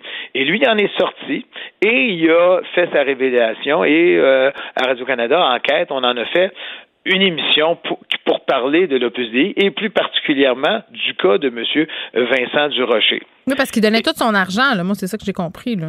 Oui, mais comme quand tu fais partie d'une communauté religieuse, si tu deviens une religieuse, euh, les argent que tu fais, ben, tu le mets à ta communauté. Et puis ta communauté va dire, ben regarde, prends euh, 40 dollars par semaine pour tes petites dépenses, pour ta pâte à dents, ces choses-là. Mais c'est comme ça que ça fonctionne. Mm-hmm. Mais ça, ça fonctionne comme ça au niveau des communautés religieuses depuis plusieurs années. Bon, OK, il y, a certaines qui vont dire, en même temps, voilà les clés pour ton char que toi, tu prends prioritaire. On a 10 autos pour l'ensemble du groupe. On a des chalets là-bas si tu veux te reposer. Mais globalement, c'est qu'on met tout en commun. Mais ça, c'est propre aux communautés religieuses. Dans ce cas-là, on le fait avec ce groupe-là. Mais, mais, on se méfie quand même, c'est ça, on se méfie de l'Opus Dei. Bon, tu dis qu'il y a des liens avec des dictatures, puis ça fait peut-être partie de l'histoire, mais le fait qu'on on sorte cette impression que c'est une organisation secrète qui fait euh, un peu euh, les bases œuvres pour le Vatican et tout ça. Pas vraiment, non. Non, ça, c'est à cause du roman de Dan Brown. C'est la cause de Dan Brown. C'est pas vraiment ça. Mais juste pour te donner une idée, Geneviève, tu as le, groupe Famille Marie-Jeunesse, qui est un groupe similaire. Ben, il y a un recours collectif qui vient d'être accordé par la Cour supérieure du Québec parce que on aurait abusé physiquement, spirituellement ou psychologiquement de membres de cette communauté-là. Il y a un recours collectif qui a été ouvert. Donc, la Cour va reconnaître ça d'une certaine façon. Mais plus loin que ça, Geneviève, même au Vatican, on le reconnaît. On ne le reconnaît pas du côté, évidemment, de l'Opus mais euh, celui qui est responsable des, des communautés a dit, écoutez, dans les nouvelles communautés récentes, fait que là, on peut voir comme, comme famille Marie-Jeunesse, ça. On a développé des, des on a développé comme une certaine forme de de secte parce qu'on est taxé sur le, le, côté mystique souvent du fondateur et on le reproche à ces communautés-là et tellement qu'on dit maintenant une fois qu'on a fondé une nouvelle communauté ben au bout de dix ans ben le chef tu peux plus être là faut le remplacer par un autre pour justement éviter qu'il n'y ait pas des, de l'abus puis euh, des, dérives parce qu'on a vu ça évidemment ah, les dans plusieurs ben c'est ça il y, en a eu il y en a eu beaucoup là on pourrait en parler euh, Des nouvelles communautés, ouais. Oui, e, exactement. C'est fascinant. Tout ça très intéressant, euh, Alain. Merci beaucoup. Ben, bienvenue, Geneviève. Bye bye. Geneviève Peterson. Elle réécrit le scénario de l'actualité tous les jours. Vous écoutez Geneviève Peterson. Cube Radio. Cube Radio. Cube Radio. En direct à LCN. Bonjour, Geneviève Peterson à Cube Radio. Salut Sylvain. Je rigole un peu parce que j'ai eu la difficulté, euh, j'avais un blanc de mémoire tantôt. tu te rappelais plus de mon euh, nom? Geneviève? de votre aide, du prénom, franchement.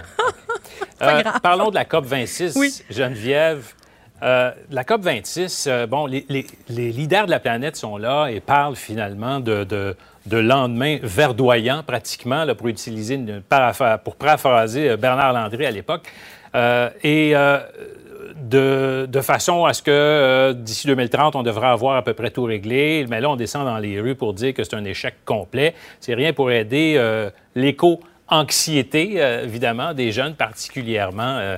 c'est quoi ton, ton avis là-dessus? Bien, euh, en fait, là, je vais ironiser un peu, là, un peu à la manière dont je le faisais dans le journal ce matin.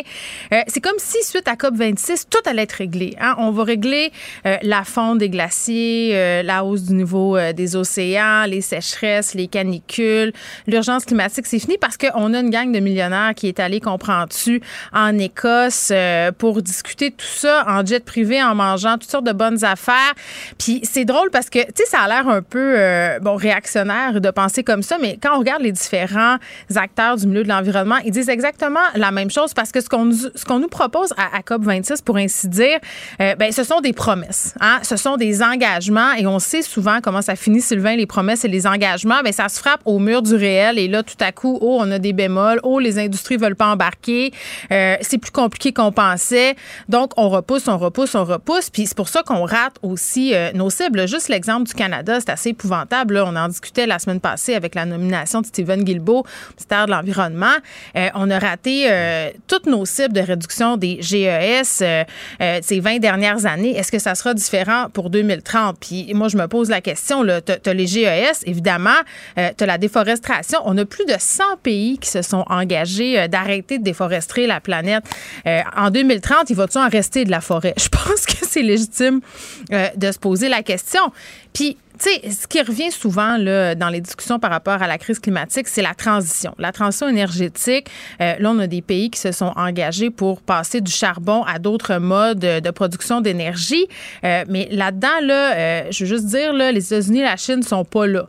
Fait que, je sais pas, là, Sylvain, là, mais à mon sens, si deux euh, forces mondiales comme ça euh, veulent pas embarquer là-dedans, on n'est pas plus avancé. Ça, ça c'est la première chose. Je veux pas être cynique, là, aujourd'hui, là, mais je pense que ça va prendre pas mal plus que du jasage en Écosse pendant une semaine pour changer les affaires. faut une décroissance. Une décroissance majeure. Puis, je disais euh, des déclarations de Greta Thunberg tantôt, là, on peut bien penser ce qu'on veut de cette jeune fille-là, mais, mais c'est pour ainsi dire ce qu'elle disait, là. Il faut changer diamétralement notre, notre mode de vie. Puis, je m'excuse m'excuse, on n'est pas prêt à ça. On n'est pas prêt parce que c'est dire euh, oui à euh, diminuer notre confort, faire des sacrifices qui ont des impacts justement sur nos vies, sur nos petites vies. Mhm. puis les entreprises aussi, la vie économique de certaines régions, si on prend l'exemple des provinces de l'Ouest, par exemple, il faut leur proposer un plan B à ce monde-là. Donc, ça, ça, ça maintenant que c'est dit. Et c'est exacerbé aussi par le fait qu'on sort d'une pandémie où économiquement, ça pas très bien été et là, on veut repartir. Alors, en repartant forcément sur les mêmes bases qu'avant, on se retrouve finalement à ne pas régler du tout euh, les problèmes et les, les, les, gouvernements sont là souvent pour le court terme. Oui, plus, oui, sont là pour le court terme, euh, mais en même temps, euh, qu'est-ce qui fait virer de bord les gouvernements? C'est les intentions de vote. Puis, tu sais, l'environnement, quand même, on peut pas se le cacher, là, c'est rendu le sujet numéro un, pas juste chez les jeunes, là, tu vas dans les tranches plus vieilles de l'électorat, ça fait quand même partie des préoccupations. Puis, on se cache tout le temps en dessous de ça, la grosse couvert de l'économie. Oh mon Dieu, là, c'est la pandémie, on est en train de, de couler, on pensera à l'environnement plus tard, mais c'est vraiment une courte vue, tout ça est lié. Puis d'ailleurs, la pandémie a été accélérée euh, par le fait qu'on est en crise euh, climatique en ce moment. Tantôt, tu parlais d'éco-anxiété. Euh, souvent, on a tendance à rire un peu de ça. Moi, la première, là, je disais, ben, on va se calmer, là, on va mm. trouver des solutions, pas besoin de faire de l'éco-anxiété. Mais je regarde mes enfants, là, Sylvain, ils, m'en parlent de ça. Je, vois que ça vient les chercher vraiment beaucoup. Puis ils sont pas les seuls. La faculté de médecine de l'Université de Sherbrooke a réalisé une étude euh, auprès de 10 000 personnes. Là. 10 000 personnes, c'est pas un échantillon de 52. Là. Euh, vraiment, les gens de tous âges, mais surtout les jeunes, disent euh, on, a de la détresse psychologique par rapport aux effets de la crise climatique. T'sais, pensons seulement aux sinistrés qui ont vécu les inondations. tu perds ta maison, tu as des problèmes économiques, tu te bats un peu avec des instances gouvernementales pour te faire rembourser ton assureur. on devra composer avec ça parce qu'au Québec, on se pense toujours à l'abri des réchauffements, mais non, là, ici, la température se réchauffe deux à trois fois plus qu'ailleurs dans le monde. Donc, on va être quand même euh, assez frappé par le réchauffement climatique. Puis, tu sais, j'entends des jeunes dire, moi, je veux pas d'enfants. Je veux pas d'enfants. Je veux pas mettre d'enfants au monde euh, euh, dans cette, sur cette terre-là où finalement, on sait pas trop où on s'en va. Puis, la conclusion de cette étude-là, c'est que le gouvernement devrait non seulement commencer à plancher sérieusement sur la gestion de la crise climatique, ça, on le sait déjà, Sylvain, là, mais sur la, un accompagnement pour la, la crise psychologique qui découle directement de cette crise-là. Bon, toutes ces promesses-là doivent être remplies en 2030. Ben oui, écoute, mon chrono est parti. Dans à 2030. Exactement. Salut Geneviève. Bon après-midi. Vous écoutez Geneviève Peterson. Cube Radio. Cube Radio. Les rencontres de l'heure. Elsie Lefebvre et Marc-André Leclerc. La rencontre, Lefebvre, Leclerc. Elsie Marc-André, salut. Bonjour. Bon, c'est demain euh, et dimanche que ça va se passer pour ceux qui ne sont pas déjà allés voter par anticipation. À deux jours euh, des élections municipales, on va faire le tour ensemble de six, euh, six villes, six endroits où la lutte est quand même assez chaude. On va commencer par Montréal, Elsie. Bon, Montréal, c'est sûr que c'est une élection très intéressante. Le match revanche de Denis Coderre contre Valérie Plante avec un troisième candidat, Balarama mm. Holness. Donc, euh, M. Holness n'a pas réussi là, à, prendre sa place, a fait des déclarations controversées, le référendum sur la langue à Montréal, etc. Donc, c'est vraiment une lutte à deux. Euh, donc, euh, bon, dernière semaine très difficile pour Denis Coderre, donc a été embourbé, pas été capable de donner euh, ben, sa version, d'être transparent sur les emplois qu'il a occupés euh, au privé. Valérie Plante, hier, euh, bon, elle, elle est prise, il y a un candidat de son parti qui donc s'est retiré hier euh, pour euh, des allégations d'agression sexuelle, donc euh, a décidé de se retirer pour pas mélanger les cartes en fin de campagne. Est-ce que ça va avoir un impact? Les sondages sont au coude à coude, quoique hier, il y avait un dernier sondage mainstream qui mettait Valérie Plante un peu en avance. Mm-hmm. Donc, euh, ça va être très serré. Donc, il y a 18 arrondissements. Euh, il y a des luttes locales. Donc, les arrondissements sont très euh, différents. vraiment, là, le taux de participation va faire une différence. On sait que Denis Coderre est en avance chez les personnes plus âgées. Valérie Plante chez les plus jeunes, les personnes plus âgées ont tendance à aller davantage voter. Valérie Plante a une meilleure organisation sur le terrain, est-ce que ça va faire la différence? Euh, moi, je, me, je ne me mouille pas à prédire l'issue hmm. de l'élection. Vraiment, ça va être très, très serré. Et les gens connaissent Denis Coderre, connaissent Valérie Plante. Ouais. Donc, grosso modo, est-ce que la campagne aura fait une différence? Euh, peut-être sur le fait que le nouveau Denis Coderre est peut-être pas si nouveau que ça. C'est ce que je hmm. dirais sur l'élection. Mais bref, les thématiques, juste en terminant, euh, sécurité, propreté pour Denis Coderre, relance économique, le centre-ville, etc. Puis Valérie Plante, euh, ben, les quartiers, euh, le, développement durable, évidemment, euh, puis bon, donc euh, cette idée-là, là, du vivre ensemble, donc à échelle humaine, etc. Donc euh, c'est un peu ça qui distingue les deux. Là. Oui, puis il y a été beaucoup question de transparence hein, pendant cette campagne-là. Là, la mairesse, par ailleurs, a beaucoup attaqué de Nicodère à ce niveau-là. Mm-hmm. Tu faisais référence, celle-ci, tantôt, notamment au, au, job de consultant qu'a occupé M. Coder pendant qu'il n'était pas à la mairie.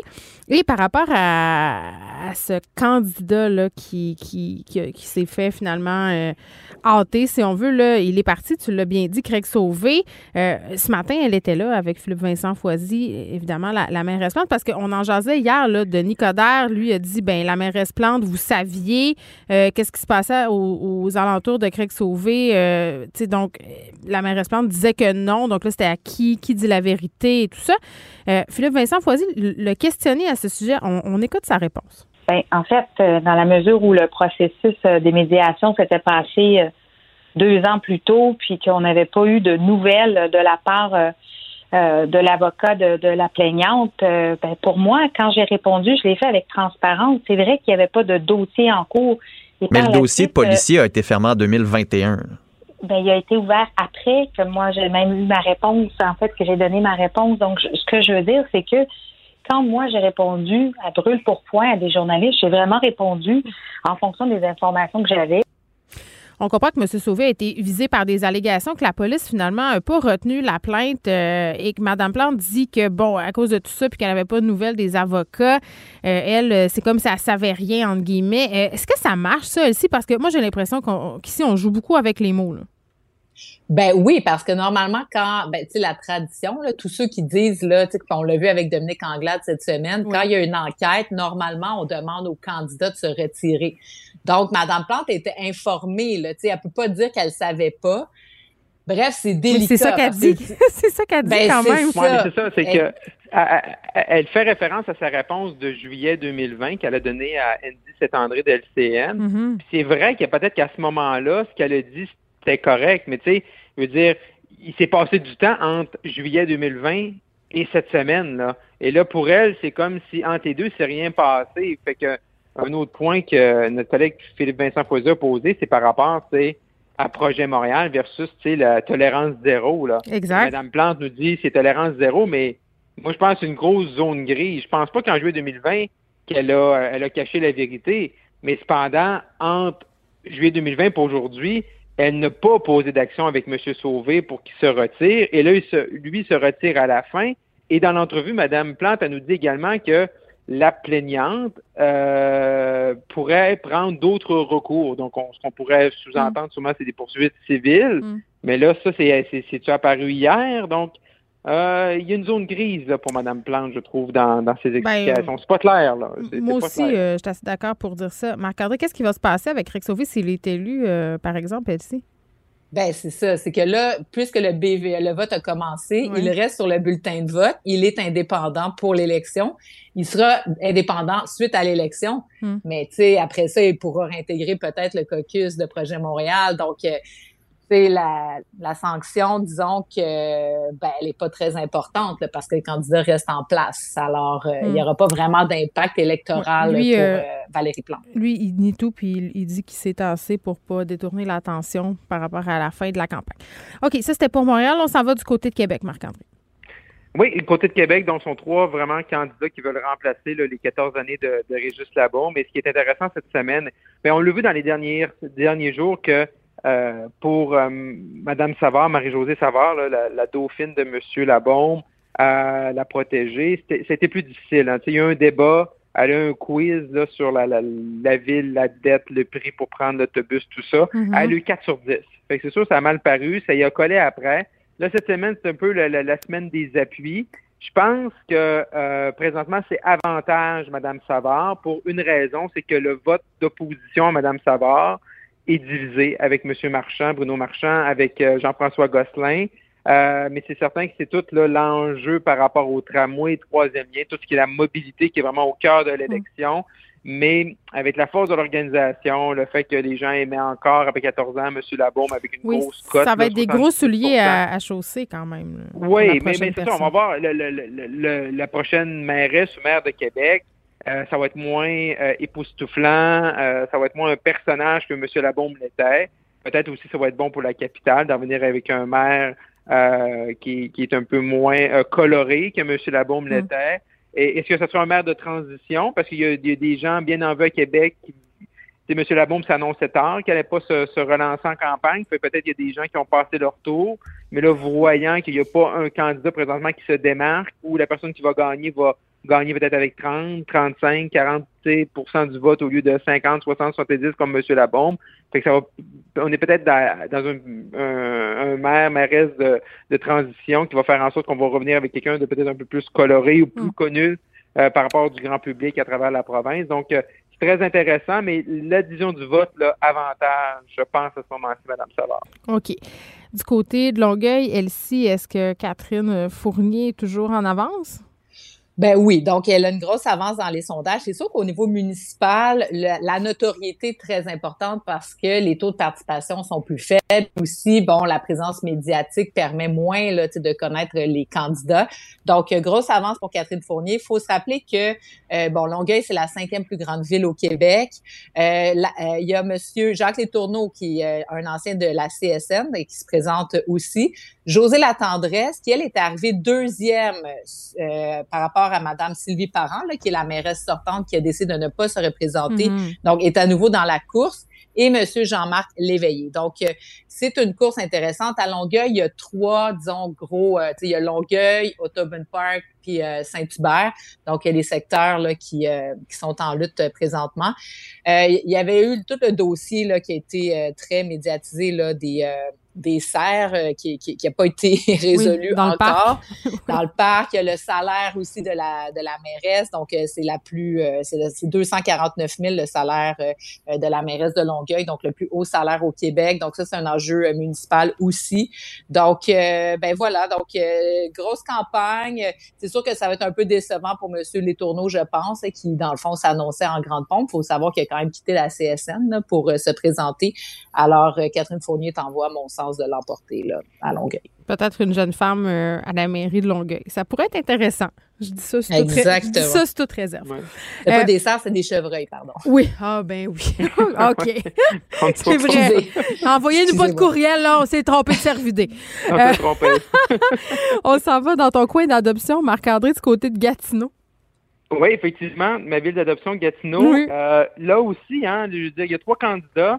Il y a Jean-François Leblanc qui est un conseiller euh, municipal sortant, mais sinon les deux favorites, c'est des femmes. Les deux. Fait que là aussi, euh, après huit ans avec Maxime Penneau-Jobin, donc euh, euh Gatineau, là, lundi matin, devrait se réveiller avec une mairesse. Également, c'est la favorite présentement, lorsqu'on regarde les sondages, c'est Maude Marquis-Bissonnette, donc du, du, parti du maire sortant, Action Gatineau. Je vous dirais que au niveau des enjeux, la campagne ici, c'était plutôt tranquille, dans, dans le respect. Euh, mais comme Québec, il y a deux dossiers qui retiennent, qui, qui touchent la mobilité. Euh, on parle d'un sixième lien, donc on est euh, au-delà du entre, Gatineau et Ottawa. Et également d'un tramway, il y a un projet de tramway aussi où on attend des réponses de financement du fédéral. Donc, une campagne assez assez tranquille, dans le respect. donc, Gatineau devrait avoir une femme là, à, la tête du conseil municipal lundi. Hmm. Et c'est certain que Madame Marquis Bissonnette, c'est sûr qu'elle part avec un avantage parce qu'elle est la seule des trois avec un parti politique.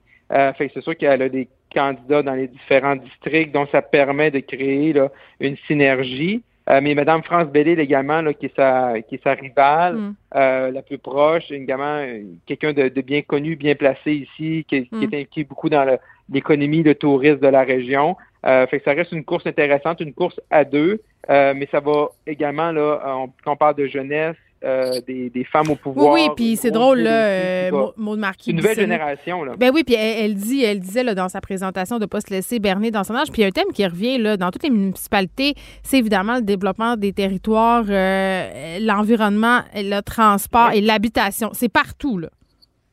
Oui, non, c'est partout. C'est des enjeux qui sont là. C'est la mobilité, c'est les espaces verts, c'est comment faire face au changement climatique, c'est le logement. Écoute, c'est encourageant, on dirait. Non, mais pour ben vrai. les, oui, non, tout, tout, à fait. Je veux dire, c'est des enjeux, je pense, qu'on vit partout dans les grands centres urbains. Et euh, Gatineau n'y fait pas exception avec mm. une compétition également avec Ottawa là, qui est juste de l'autre côté de la rivière des Outaouais. Puis t'en sais quelque chose, Elsie, là, quand on est au municipal, on peut faire des actions concrètes sur le transport, euh, l'environnement. Des fois, c'est ça fait pas l'affaire de tout le monde. C'est long à ce que les gens avalent la pilule, mais une fois qu'on l'a avalée, on dirait qu'on s'habitue. Puis là, on a, on a, du fun. Moi, je fais référence au, à la fameuse piste là, de vélo. Là, j'ai donc chialé, puis finalement, maintenant, je l'emprunte et j'adore ça. Puis les quartiers barrés, j'étais une vieille matante radicale. Ben oui, là, faut, faut, faut se laisser aller euh, des fois, puis on, on change d'idée. Euh, Laval, Elsie.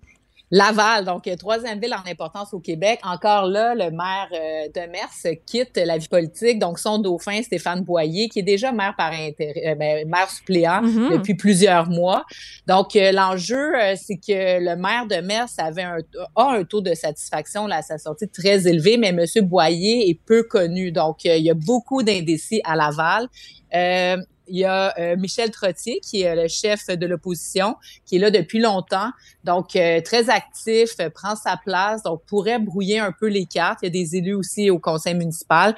Michel Poisson, dissident du mouvement Lavallois, Sophie Trottier et Pierre Antia. Hmm. Donc, les enjeux, c'est les taxes municipales versus les services, continuer de garder une image positive. C'est sûr que Laval, c'est une ville, comme on le sait, là, il y a eu le maire Vaillancourt qui a été là, donc une ville qui a été entachée par la corruption.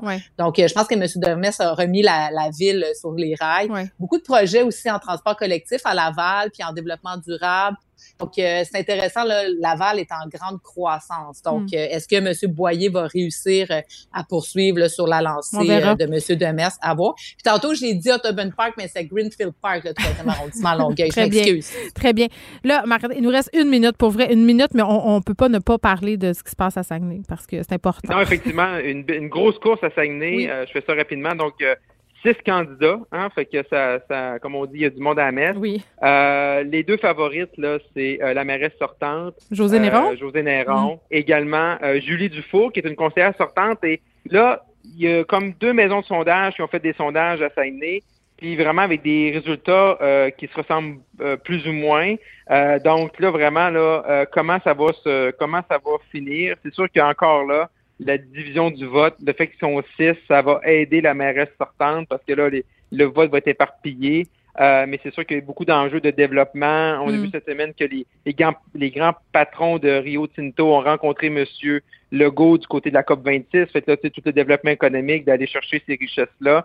Euh, c'est sûr que pour euh, le Saguenay, c'est super important pour la région de Saguenay-Saint-Jean, c'est fondamental. Donc là aussi, euh, on peut avoir des surprises. Euh, une course qu'on pensait pas serrée, mais là, c'est très serré du côté de Saguenay euh, ce matin à 48 heures du vote. On va tous se réveiller lundi dans un Québec nouveau ou peut-être dans certaines municipalités. Ce sera les, mêmes personnes. On, verra, mais j'ai très hâte de vous reparler pour qu'on puisse interpréter tout ça. Bon week-end. Bon week-end. Au revoir. Bon, on va aller voter tout le monde. Vous écoutez Geneviève Peterson. Cube Radio.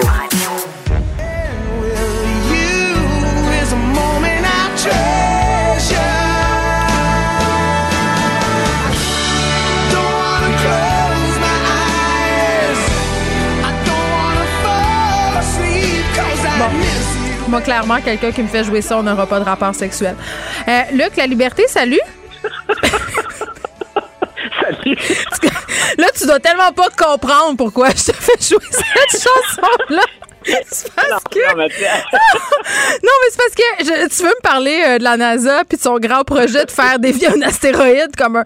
Là, on parle d'un système de défense planétaire, puis ça m'a fait penser à Armageddon. J'ai dit, coudon, on est-tu dans Armageddon? Et là, évidemment, j'ai demandé aux gens de faire jouer la chanson parce que toutes les excuses sont bonnes euh, pour faire jouer ce grand classique des karaokés.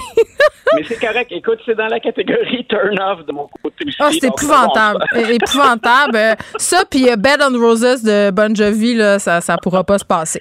OK. Écoute, le, film avait d'ailleurs été une révélation pour moi qui ne suis pas très, très potin de savoir que Liv Tyler était... C'était la fille d'eux? Tu savais pas? Je ne savais pas ça au moment où est ben écoute, je te le dis, je ne suis pas ce genre de potin-là du tout. Donc, euh, à l'époque, je me rappelle, sidéré par la beauté de Liv Tyler, j'ai fait le lien avec Steven. Oui, bon, ils ont la même bouche pour de vrai. c'est comme ça, euh, c'est comme ça que tu peux te repérer. Non, mais moi, je suis, je suis euh, de, de l'époque des jeunes filles qui avons grandi au contact, là, tu sais, du matériel cheesy d'Aerosmith. Là, t'avais les clips là, avec Liv Tyler puis Alicia Silverton. Là, t'avais Crying, Amazing et tout ça. Donc, tu sais, j'ai été, j'ai vraiment bu le couler d'empoisonner. OK. NASA, NASA. Revenons, reprenons notre sérieux. Et le, et le, lien avec Armageddon est intéressant parce que ceux, qui se souviennent de ce film-là, qui traînent encore sur différentes plateformes, l'idée c'était d'envoyer une mission, mais habitée cette fois-là. Donc, c'est là où interviennent euh, Bruce Willis et euh, qui était Ben Affleck. Il y avait Ben, ben Affleck. oui on envoie cet équipage un peu euh, original détruire finalement ou détourner un astéroïde pour mhm. éviter la fin du monde tel que nous le connaissons. Oui, parce que c'est une peur qu'on a, euh, les terriens, de se faire euh, balancer un astéroïde en pleine face. Voilà, on avait eu la même chose avec Deep Impact, je sais pas si tu te souviens. Oh oui, j'ai tout écouté. grande amatrice de films de fin du monde devant l'éternel. Ben voilà, cette fois-là, c'est sérieux. Donc, on, quand on dit, ben quand je dis c'est sérieux, déjà, on va rassurer les, nos auditeurs c'est que le Canada tente une expérience. C'est quand même une expérience de 300 millions de dollars. C'est un appareil qu'on va envoyer entrer en contact avec un astéroïde. Les chances qu'un astéroïde frappe la planète sont euh, infimes, c'est marginal. Écoute, on est à 99,5% sûr qu'un tel accident, puis je pense même que c'est plus que ça, les mm. probabilités.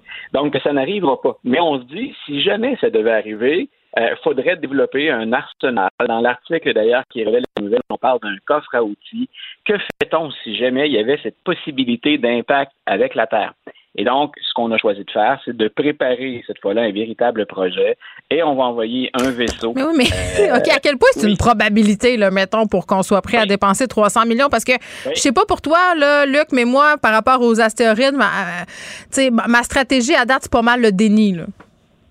Oui, ben voilà. C'est, puis c'est, je pense que c'est, c'est presque ça qu'on, va continuer à encourager. Oui. On le fait de manière préventive. Donc, ce qu'on, ce qu'on nous dit, c'est que les probabilités sont très, très, très minces. Mais on peut pas vous dire avec certitude, ça n'arrivera jamais.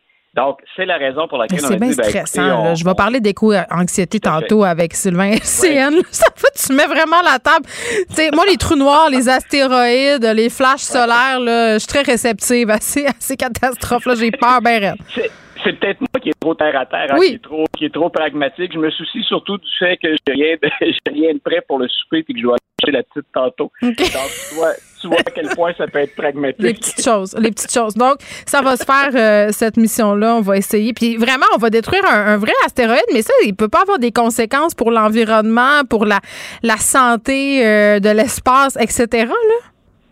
Oui, ben effectivement, une des choses dont, dont, on s'inquiète là-dedans, c'est qu'on veut utiliser l'idée, c'est de nous protéger, de protéger la vie sur Terre, mais c'est dire aussi, si on envoie, hein, si on fait exploser quelque chose, est-ce qu'on n'est pas, avec les forces gravitationnelles, ben en train, en train d'effectuer quelque chose de beaucoup plus sérieux qui pourrait avoir des conséquences très graves? Moi, je me méfie un peu, là. C'est comme M. Byrne qui cache le soleil d'un Simpson. Là. On devrait pas niaiser avec ça, ces affaires-là.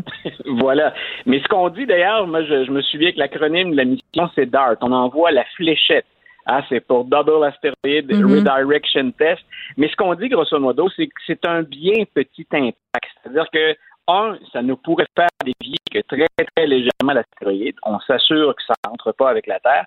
Mais qu'en termes de retombées, c'est si petit qu'on est en, on n'est même pas en mesure de, de retomber là, pour, euh, pour l'environnement de l'astéroïde. C'est si petit finalement que ça ne se mesure même pas.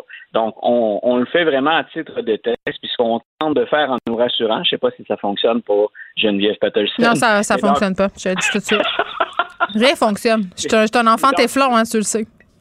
Ben voilà, donc, mais, mais effectivement, ce sont des choses, c'est tellement plus gros que nous, ça nous est tellement mystérieux, ça nous est tellement inconnu, ça demeure très, très difficile d'être mm. rassuré. Quand on ne s'est pas couché sur le dos hein, en regardant la, la voûte céleste, puis en, en s'inquiétant de qui tu sais que c'est pour ça. en constatant est. Tu sais, tu sais que c'est pour ça que je, je suis jamais allée au planétarium. Hein? Ça, ça m'angoisse bien trop. Non, non, je peux pas. Écoute, ma fille, l'autre fois, elle voulait y aller. Elle, me, puis elle est allée plusieurs fois avec d'autres personnes que moi. Tu sais, puis là, j'ai dit, ah, mais c'est quoi? Qu'est-ce que tu fais? Elle dit, mais là, c'est vraiment cool, maman. Tu te couches dans une grosse pièce. puis là, là, tu regardes le ciel, puis tu te rends compte à quel point on n'est rien, puis que dans l'univers, puis non, non, merci. Vraiment, non, merci. Euh, c'est l'équivalent pour moi d'aller à Guantanamo, aller euh, au planétarium. C'est vraiment de la torture mentale et voire même physique. Donc, euh, ils me verront pas là avant un petit bout. OK. Euh, l'ancienne ambassadrice des États-Unis à l'ONU qui ramène le sujet des tests cognitifs pour les policiers un peu plus âgés. Écoute, ça, c'est pas la première fois tous les deux qu'on aborde ce sujet-là. Ce que j'ai trouvé intéressant, c'est la personne qui mentionne. Je me suis amusé aussi aujourd'hui de regarder le nombre d'études ou d'experts qui se prononcent sur cette question-là. On avait dit la moyenne âge des, grands meneurs, des décideurs à Washington, elle est très élevée. On a deux élus de 80 ans qui pensent se représenter, même si dans un cas, on est en train de documenter des troubles cognitifs qui seraient de plus en plus perceptibles. Bien sûr, ça revient dans l'actualité constamment parce que M. Biden est président actuellement et quand il va, s'il le fait, solliciter un autre mandat en 2024, ben, il va avoir franchi la barre du 80, ça va être un octogénaire les spécialistes disent euh, écoutez, c'est pas que de faire de l'âgisme, que de reconnaître le vieillissement. Maintenant, à quel point ça l'affecterait ou ça l'affecte déjà, mm. ça pourrait être intéressant de s'assurer de ça c'est Nikki Haley qui le dit. Madame Haley, le, le, son, le son est vraiment très, très mauvais. Ça coupe beaucoup. On va te rappeler, OK? Euh, ça sera pas très long. Oui, euh, parce que là, on dirait que Luc nous parle euh, en direct, justement, de la mission où on est en train de vouloir venir à bout d'un astéroïde. on va faire des nouvelles en attendant, là, parce qu'on a du développement dans cette histoire des deux corps qui ont été retrouvés dans un appartement de la rue Saint-Urbain. Là, je rappelle, il s'agit du fils du propriétaire de Fairmont Bagel, une femme non identifiée encore ça s'est passé, ça se serait passé au cours de la nuit de jeudi à vendredi. Et bon, on en parlait en début d'émission, là, on savait pas encore, euh, toutes les hypothèses étaient envisagées. Mais là, ce qu'on sait pour le moment, euh, c'est que tout indiquerait en fait que ce serait un meurtre euh, suivi d'un suicide. Mais on n'en sait pas plus pour le moment. Là, il est un peu trop tôt pour s'avancer et se poser la question suivante, c'est-à-dire est-ce qu'on est face au 18e féminicide? Mais évidemment, on continue à suivre ça. Luc, tu es de retour. Oui, je suis de retour. Bon, continuons à parler de ces tests cognitifs pour les policiers d'un certain âge. Donc voilà ce que ce que je disais que, je trouvais intéressant cette fois-ci, c'est que Nikki Haley, c'est une républicaine, c'est une républicaine à qui on prête des intentions pour la présidence hmm. depuis un certain temps déjà. C'est pas pour rien qu'elle avait accepté de servir à l'ONU sous M. Trump. L'idée c'était d'aller euh, garnir un peu son CV ou son profil côté politique étrangère. C'est une ancienne gouverneure d'État c'est une ancienne gouverneure qui s'est démarquée. On la voyait comme vedette montante chez les républicains. Maintenant, bien sûr, M. Trump fait de l'ombre à un peu tout le monde parce que tant et aussi longtemps que lui ne prend pas une décision ou qu'on ne le tasse pas, euh, ben, tous les autres hein, sont, sont, dans l'attente. Et quand elle dit, euh, elle a effectué cette déclaration-là hier, donc quand elle dit, moi je pense que c'est, ça va de soi que pour nos élus les plus âgés, on doit s'assurer que mm. leurs fonctions cognitives sont toujours intactes. Elle, elle critique Joe Biden, ça pour les républicains, ça plaît. En même temps, ben, elle se trouve à se prémunir éventuellement contre Donald Trump, qui lui aussi est euh, approche de la barre du 80. Donc, grosso modo, elle se débarrasse de deux adversaires potentiels, un adversaire démocrate, mais un adversaire à l'interne entre M. Trump. Oui. Euh, parlant de Joe Biden, deux votes critiques là, pour lui dans les prochaines heures. Voilà, écoute, ça fait depuis longtemps, c'est le supplice de la gauche chez les démocrates qui n'en finissaient plus de se quereller puis de se chicaner entre eux. Donc, on sait qu'il y avait deux conservateurs chez les démocrates qui se faisaient tirer l'oreille. Il semble qu'on soit parvenu à un compromis avec Joe Manchin, euh, qui est de la Virginie occidentale, la Virginie de l'Ouest, et euh, Christine Sinema, qui, elle, est de l'Arizona. Donc, on pense que d'ici la fin de la journée aujourd'hui, les deux grosses enveloppes budgétaires, le plan d'infrastructure, puisque moi j'appelle le plan plus de santé et services sociaux, ces deux enveloppes-là renégociées, la deuxième diminuée, on serait sur le point de les voter dans la même journée. Chez Biden, il est au plus mal dans les sondages. Il est au niveau où était Donald Trump dans ses pires moments. Mais on n'aurait jamais pensé ça. En tout cas, OK. Pardon? J'ai dit, on n'aurait jamais, on n'aurait jamais pensé ça, cette dégringolade-là qui se poursuit, qui se poursuit.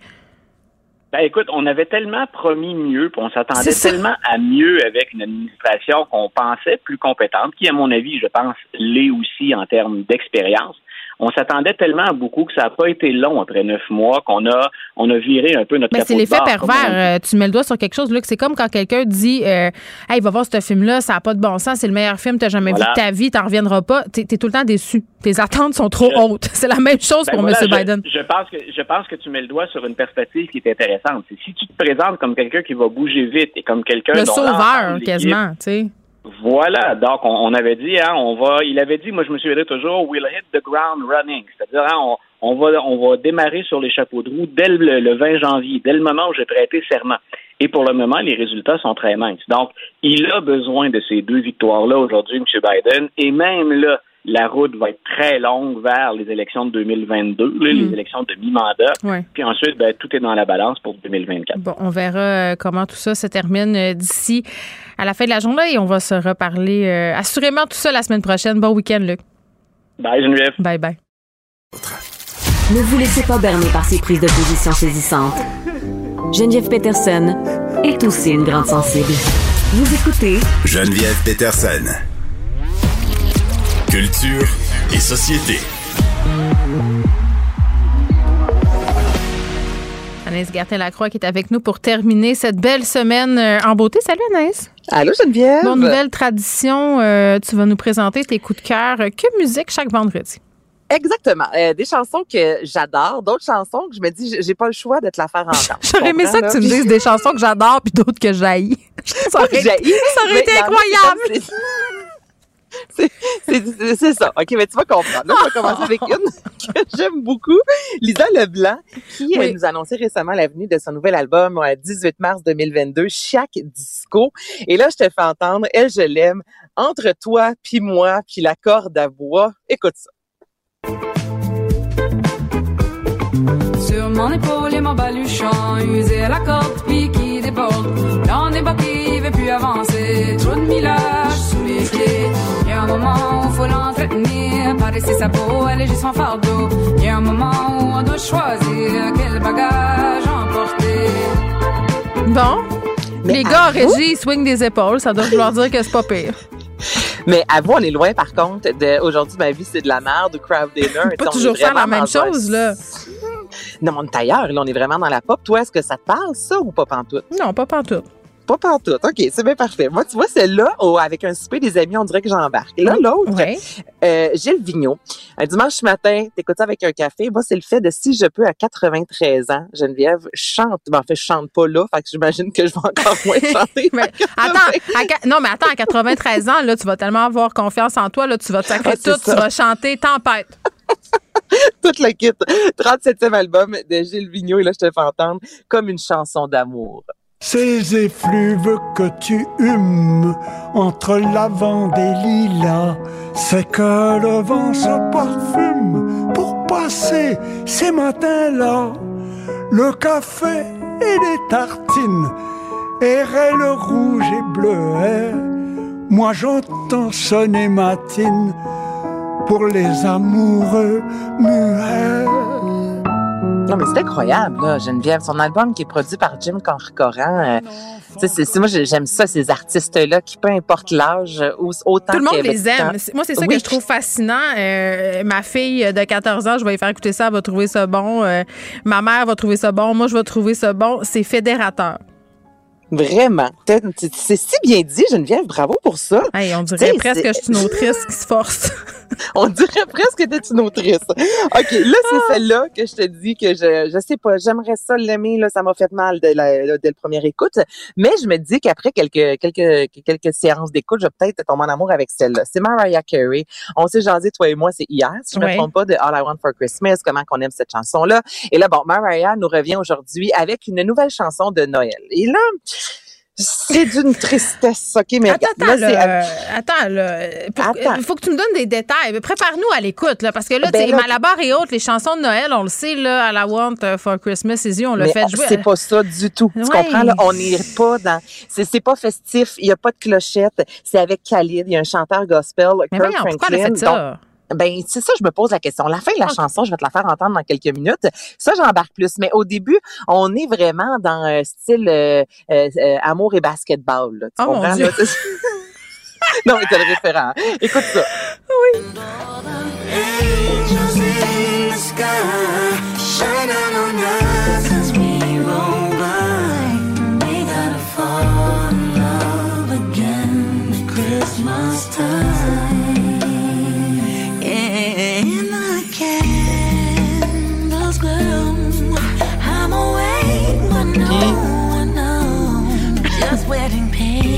Geneviève, c'est triste, là. Je sais pas. euh, Tu sais, en ce moment, j'écoute une très bonne série. D'ailleurs, je la recommande à tout le monde. Ted Lasso, OK? Puis, je, je m'en vais quelque part avec ça, là. Suis-moi. dans dans, dans l'un des épisodes de la saison 2, il y a- il y a- ça se passe euh, dans une équipe euh, de foot en, en Grande-Bretagne. La blonde d'un joueur organise Sexy Christmas. OK. Tu sais, Puis en gros, elle reçoit euh, son boyfriend euh, habillé pas beaucoup, hein, tu sais, comme avec un petit kit. Il me semble que c'est la chanson que je ferais jouer si je voulais organiser Sexy Christmas. Mais, Mais je là, rirais ça, un on peu est loin là, de, la, de, de la célébration familiale de All I Want for Christmas. Euh, tu sais, le titre, là, Fall in Love in Là, Christmas. c'est mais plus euh, pas- peau de loup devant le foyer avec euh, un petit euh, Baileys, là, puis toutes des affaires de même. Ben là, attends, je t'amène par contre à la fin de la chanson. OK, là, j'ai pas une quoi. Là, j'embarque un peu plus. OK, go. L'aspect gospel, là, là, ça s'en vient, on a acheté des clochettes.